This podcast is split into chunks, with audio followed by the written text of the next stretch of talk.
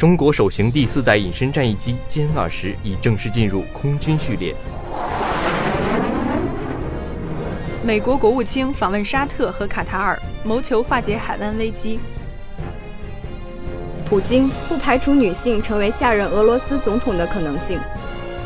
我校积极响应全国大学生征兵工作网络视频会议。这里是新闻进行时。新闻进行时。新闻进行时。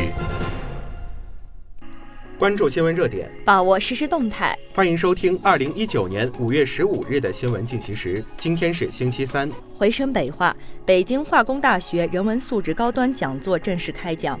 中国社会科学院文学所首席研究员范子叶教授做首场讲座。五月十三日，北京化工大学人文素质系列的高端讲座正式开讲。中国社会科学院文学研究所首席研究员、中国社会科学院研究生院文学教授、中国古典文学专业博士生导师范子烨应邀担任首场讲座教授。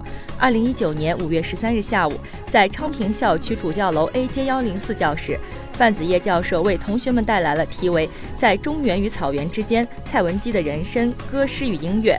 人文素质教育高端讲座，二百多名学生带着对六朝文学的文化的浓厚兴趣，聆听了范教授的精彩讲座。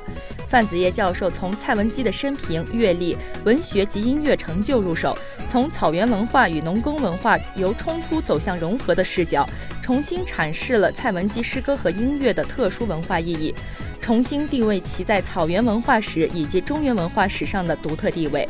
范教授重点讲述了人生遭遇与诗歌、音乐的关系，贴近历史时代，解读了蔡文姬的代表作《悲愤诗》与唐人创作《胡笳十八拍》之间渊源关系。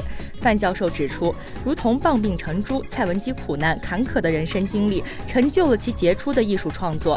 但老蚌珍珠恰是蔡文姬作为一个时代诗人和情人，以其知识分分子的文化身韵和坚韧、隐忍、顽强的生活态度，造就了他的诗歌和音乐成就，成就了他对中原文化与草原文化融合的历史贡献。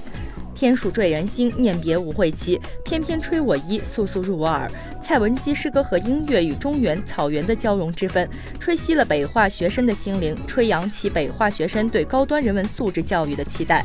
北京化工大学人文素质教育系列高端讲座已拉开序幕，人文与科学精神必将伴随学生们茁壮成长。回声北化，我校举行全国优秀共产党员张云泉同志报告会。五月十三日下午，校党委理论学习中心组学习会议在东校区科学会堂举行。全国优秀共产党员张云泉同志应邀做专题报告。张云泉同志以朴实的语言、生动的案例，再现了一名共产党员的崇高理想、坚贞品格和担当精神，引发与会同志强烈共鸣。报告会由校党委书记袁自煌主持。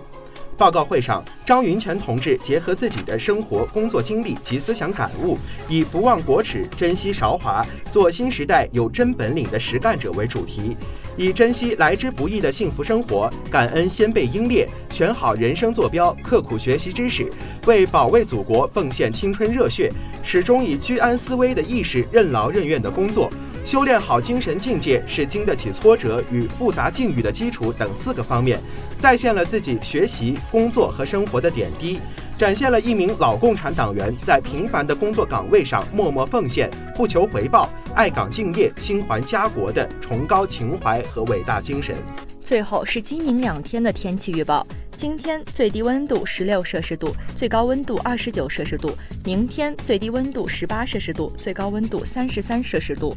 以上就是今天节目的主要内容。编辑徐鹏杰，播音何心怡、张泽仁，导播赵伟军。感谢您的收听，我们下期再见。再见。